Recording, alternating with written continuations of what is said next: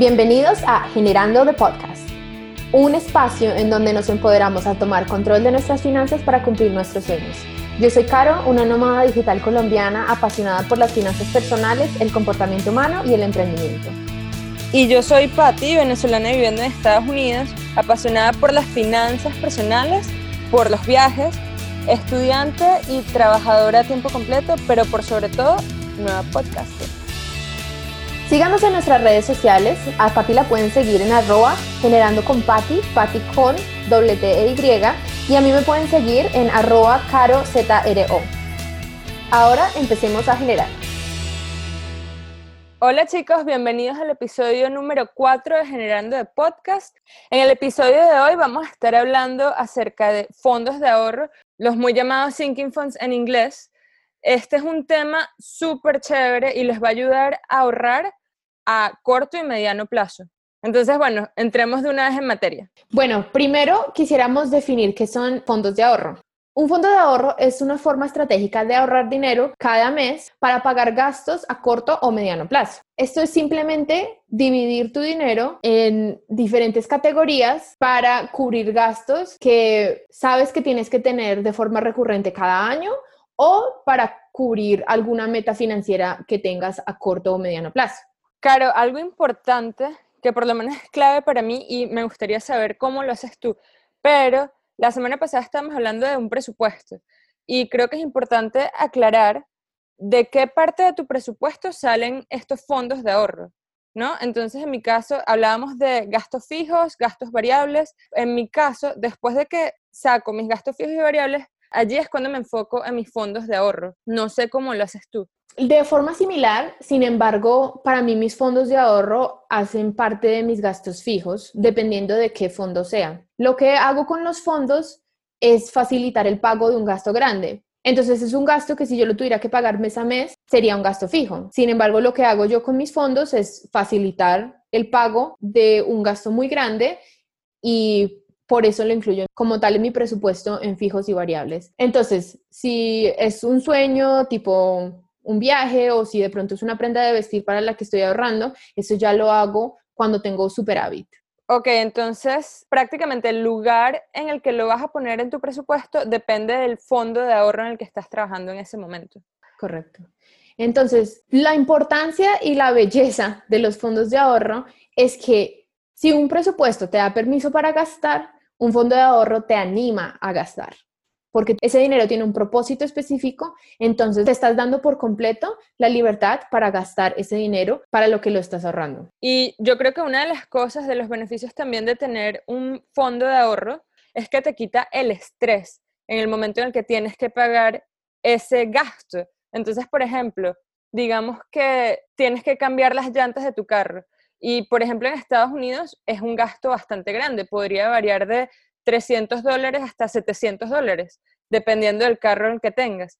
Si te pones a ver, gastar 300 dólares tiene un impacto grandísimo en tu presupuesto. Entonces lo importante es que si tienes, digamos, un fondo de mantenimiento de carro para el cual estás ahorrando dinero todos los meses, entonces en el momento en que tengas que realizar ese gasto, te va a quitar el estrés encima porque sabes que tienes el dinero necesario para suplirlo. No solamente te quita el estrés, pero acuérdate que el dinero es para disfrutarlo. El dinero es un recurso que viene y va y aparte de que te libera de esas emociones negativas, te ayuda a vivir con más intensidad las emociones positivas, ¿no? O sea, gastar para unas vacaciones es fantástico. Pasar tiempo con tu familia, es pasar tiempo solo, conocer personas, conocer lugares nuevos. Entonces, no solo los fondos te van a ayudar a liberarte de esas emociones negativas, sino que te van a intensificar esas emociones positivas y te van a dar ese impulsito para que gastes ese dinero que ahorraste con tanto esfuerzo y con tanta perseverancia. Sí, y qué rico es tomar unas vacaciones sabiendo que al final cuando llegues a tu casa no vas a tener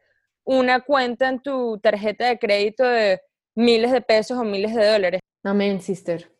Amén que realmente ese es el poder de la planeación. Y por ejemplo, digamos que una de tus metas este año es viajar y no sabes cuándo, no sabes si va a ser en marzo, no sabes si va a ser en diciembre, no importa, puedes comenzar desde el principio del año a ahorrar y asignar ese dinero a ese fondo de ahorro que sería el de las vacaciones, por ejemplo. Entonces, digamos, una vez al mes puedes ahorrar 30 dólares, 40 dólares para ese fondo y sabes que en el momento en el que vayas a viajar vas a tener ese dinero que has ahorrado disponible para hacer lo que quieres en tu viaje. Sin ninguna culpa, sin ninguna preocupación. Entonces, estos fondos de ahorro pueden servirte para todo, o sea, los puedes hacer, utilizar para cualquier cosa. Nosotras recomendamos que sean lo más específico posibles. No es recomendable tener más de seis fondos, entonces eh, ese sería como un número mágico. Entonces es muy clave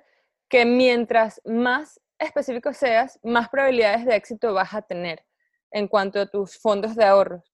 ¿Y qué te parece si hablas de tu caso el año pasado que tenías tus metas en específico, tus fondos de ahorro en específico y luego las combinaste en una sola categoría? Sí, el año pasado yo fui a un seminario de finanzas personales que tuvo información excelente, pero quiero dar este ejemplo también para resaltar lo personal que puede ser un presupuesto, ¿cierto? Eso depende de tus hábitos de consumo y de tus hábitos de ahorro. Entonces, antes de ir al seminario tenía varias categorías y cuando fui al seminario nos recomendaron tener cinco categorías específicas. Entonces, lo que yo hice fue que uní todo el dinero de mis categorías que pues yo venía ahorrando por ya un año y medio, dos años algunas, y lo puse en una categoría conjunta y lo que me sucedió fue que al final perdí la cuenta de los ahorros y de dónde iba el dinero, para qué gasto, y realmente se me salieron de control las finanzas por dos, tres meses que hice el ejercicio que me sugirieron en el seminario y pues esos cinco fondos simplemente no funcionaron para mí. Entonces volví a ser específica después de haber probado ese método y esto es lo que ha funcionado para mí. Sí, y una cosa que muchas personas se preguntarán es, ¿cómo sé cuánto dinero le doy a cada categoría? Y eso depende de ti. Entonces, por ejemplo, si es una categoría como tu seguro de salud y es un monto fijo y sabes cuál es la cantidad que tienes que pagar por tu salud a final de año, lo que te recomendamos es que dividas esa cantidad entre los meses del año o entre cada vez que recibas un pago y así vas a saber cuánto dinero vas a tener que estar ahorrando en ese fondo cada vez que recibas tus ingresos. Eso es si es un gasto para el cual sabes exactamente cuál es el monto específico que tienes que pagar. En el caso de las vacaciones, por ejemplo, eso es muy a tu criterio. Digamos que vas a hacer un solo viaje este año y sabes que necesitas aproximadamente 700, 800 dólares. Entonces, haz lo mismo, pero esto ya va a ser más a tu criterio y no va a ser un monto en específico como el que podría ser un seguro médico, por ejemplo. Sí, entonces ahí es donde volvemos e insistimos que es tan importante tener metas y que sean metas específicas. Una de las características de una meta específica es que es cuantificable. Entonces, le das un número a la meta y eso te va a permitir hacer pasos pequeños que te ayuden a llegar a ella. Entonces, si unas vacaciones, como dijo Patti, son 800 dólares o son 700 dólares, el dinero que tú veas que necesitas, o sea, tú te sentaste con tu pareja, te sentaste solo, te sentaste con tu familia y pensaron en las actividades, visualizaron qué es lo que quieren hacer y determinaron que la cantidad X va a suplir esa necesidad. Entonces, ya teniendo ese número, lo dividen en la cantidad de meses que les reste para la fecha en lo que lo quieren usar o lo que pueden hacer es también es hacerlo al revés. Entonces, decir, necesitamos 1.200 eh, dólares para unas vacaciones. Y una vez la cumplan, ahí se van de vacaciones. Entonces, funciona de las dos formas, ¿no? Exacto. Claro, ¿qué te parece si comenzamos a hablar de cuáles son nuestros fondos de ahorro personales? Me parece súper. ¿Cuáles son tus fondos, Pati? Bueno, uno de los fondos que tengo es el fondo de ahorro de gastos médicos. Entonces, mensualmente colocamos una cantidad y sabemos que ese dinero lo vamos a utilizar bien sea para pagar el deducible de nuestro seguro médico, si nos tenemos que hacer algún tipo de examen médico, ese dinero sale de allí. Cualquier gasto de este tipo, que sea pues un gasto médico, sale de esa categoría, de ese fondo de ahorro en específico. También tenemos nuestro fondo de chakra. Chakra es nuestra perrita y el fondo de chakra lo utilizamos para qué? Lo utilizamos para cada vez que tenga que ir al veterinario, por ejemplo, ahorita a finales de febrero tiene que ir a hacerse sus vacunas anuales, sacamos ese dinero de ese fondo. También lo utilizamos en caso de que vayamos a viajar y no tengamos en ese momento a una persona, a un amigo, a un familiar que pueda cuidarla. Entonces utilizamos ese dinero también para pagarle a la persona con quien se vaya a quedar. Otro de nuestros fondos de ahorro es un fondo de eventos o de cumpleaños. De nuevo, esto es súper personal, pero nosotros nos hemos dado cuenta que en los cumpleaños bueno, uno, siempre uno quiere tener un detalle con esa persona que es especial, le quiere dar un regalo y muchas veces puedes gastar muy poco como puedes gastar mucho dinero en un regalo. Entonces nos gusta tener un colchoncito designado a cumpleaños o a eventos. También tenemos nuestro fondo de ahorros para el mantenimiento de nuestros carros. Y esto es bien sea para el mantenimiento que le toque hacerse cada cierta cantidad de tiempo o si necesitamos cambiar las llantas del carro, sabemos que tenemos ese dinero allí porque eso es un gasto que puede afectar muchísimo tu bolsillo. Y ahorita, en este año, tengo también mi fondo para pagar mi matrícula de enero del año que viene. Y eso es algo que ya hablé en el episodio número 2, en el cual estábamos hablando de nuestras metas financieras del 2019. Tengo ese fondo, que de nuevo es un fondo que tengo este año, el año que viene no lo voy a tener. Y por último, tenemos nuestro fondo de vacaciones. De nuevo, este año no sabemos en qué momento vamos a viajar, sabemos que queremos viajar. Como es así, decidimos comenzar a ahorrar desde ya para tener el dinero en efectivo en el momento en que decidamos viajar. ¿Cuáles son tus fondos de ahorro, Carito? En mi caso, tengo mi medicina prepagada, que es un gasto que tengo que pagar, de hecho, ahorita a finales de enero. Tengo el seguro de mis equipos electrónicos, muy importante para mí que trabajo remoto. Tengo el seguro de mi bebé peludita, de mi perrita, que se lo pago una vez al año. Eh, afortunadamente tengo eso, porque es que las cuentas de veterinario, cuéntame, Pati. Sí, pueden ser altísimas, por eso me parece que es súper importante que si tienes una mascota, puede ser un perro, puede ser un gato, puede ser un pajarito, lo que tengas, es súper importante tener un fondo de ahorro destinado a tu mascota. Entonces, esos son tres fondos que yo tengo que pagar a lo largo del año, ¿no? Y en mi presupuesto también hago fondos de corto plazo, que son cosas que tengo que pagar mes a mes, pero que divido los pagos en cuatro porque yo no gano un sueldo fijo. Entonces, yo cada vez que recibo dinero, saco un porcentaje para cada uno de estos fondos para asegurarme que al final del mes tenga el dinero suficiente para cubrir mis gastos. Entonces, entre esos fondos de corto plazo, que son de mes a mes, tengo mi renta, que es el pago más grande de mi presupuesto al mes, tengo medicina complementaria y tengo las inversiones que le hago a mi negocio. Como esos son gastos un poco más grandes, hago un fondo de corto plazo para que al final del mes eh, sea más fácil pagarlos. Y dices que lo divides en cuatro porque tú semanalmente recibes tu pago, ¿correcto? Sí, semanalmente recibo mi pago, pero no recibo el mismo pago todos los, todas las semanas. Que esto sería algo que las personas, por ejemplo, que no ganan sueldo fijo pueden hacer, ¿no? Esa es una forma, esa es una de las preguntas que recibimos del último episodio y eh, eh, es muy válida porque hay muchísimas personas en esa situación en la que ganan comisiones, eh, trabajan por hora y de pronto no trabajan las, las mismas horas todos los meses. Entonces, para las personas que trabajan por comisión o que trabajan por horas y que su sueldo varía todos los meses, este sistema de fondos de ahorro es particularmente eficiente y realmente te ayuda a liberarte del estrés y la preocupación que mencionaba Pati hace un rato. En el último episodio les mencioné que yo uso una aplicación para llevar registro de estos fondos. Eh, esa aplicación en Colombia y creo que en algunos otros países de Latinoamérica se llama Neki, que es de mi banco. En esa aplicación lo que puedo hacer es que cada vez que me entra dinero, yo puedo pasárselo a, esa, a, a la cuenta, que es una cuenta virtual que, en la que no tengo ni tarjeta de débito, no tengo, no tengo realmente forma fácil de gastar el dinero.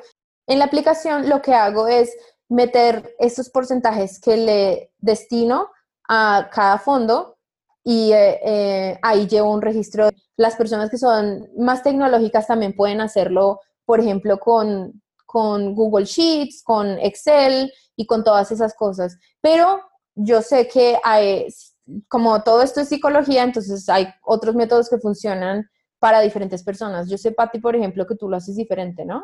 Sí, en mi caso, porque mis fondos no son para un ahorro a largo plazo, digamos, en el caso de chakra o en el caso de eventos o cumpleaños, no es un ahorro a largo plazo. Yo podría tener un cumpleaños este mes o el mes que viene. Yo lo que hago es sacar el dinero en efectivo y tengo una hoja, porque a mí me gusta, yo soy old school y me gusta llevar las cosas anotadas a lápiz.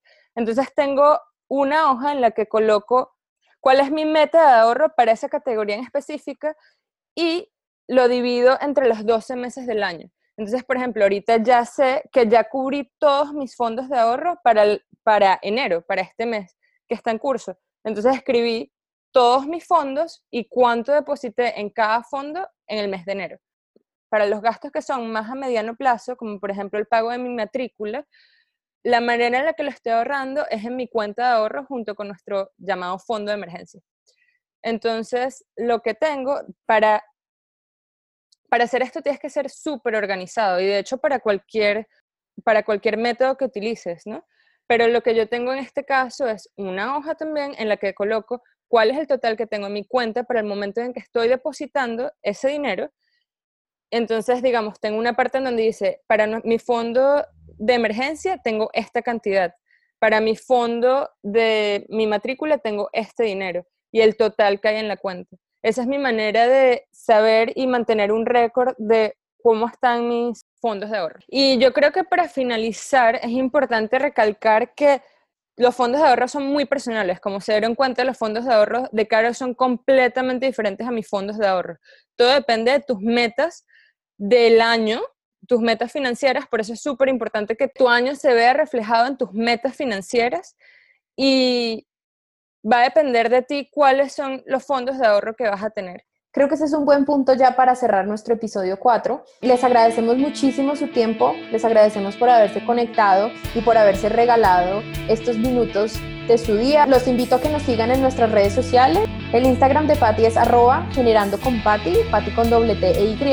El mío es arroba caro Z -O. Y les invito también a que nos den un me gusta si les pareció que la información fue valiosa. También si tienen alguna pregunta, los invito a que nos comenten en nuestras redes sociales y nos vemos en un próximo episodio de Generando de Podcast. Chao.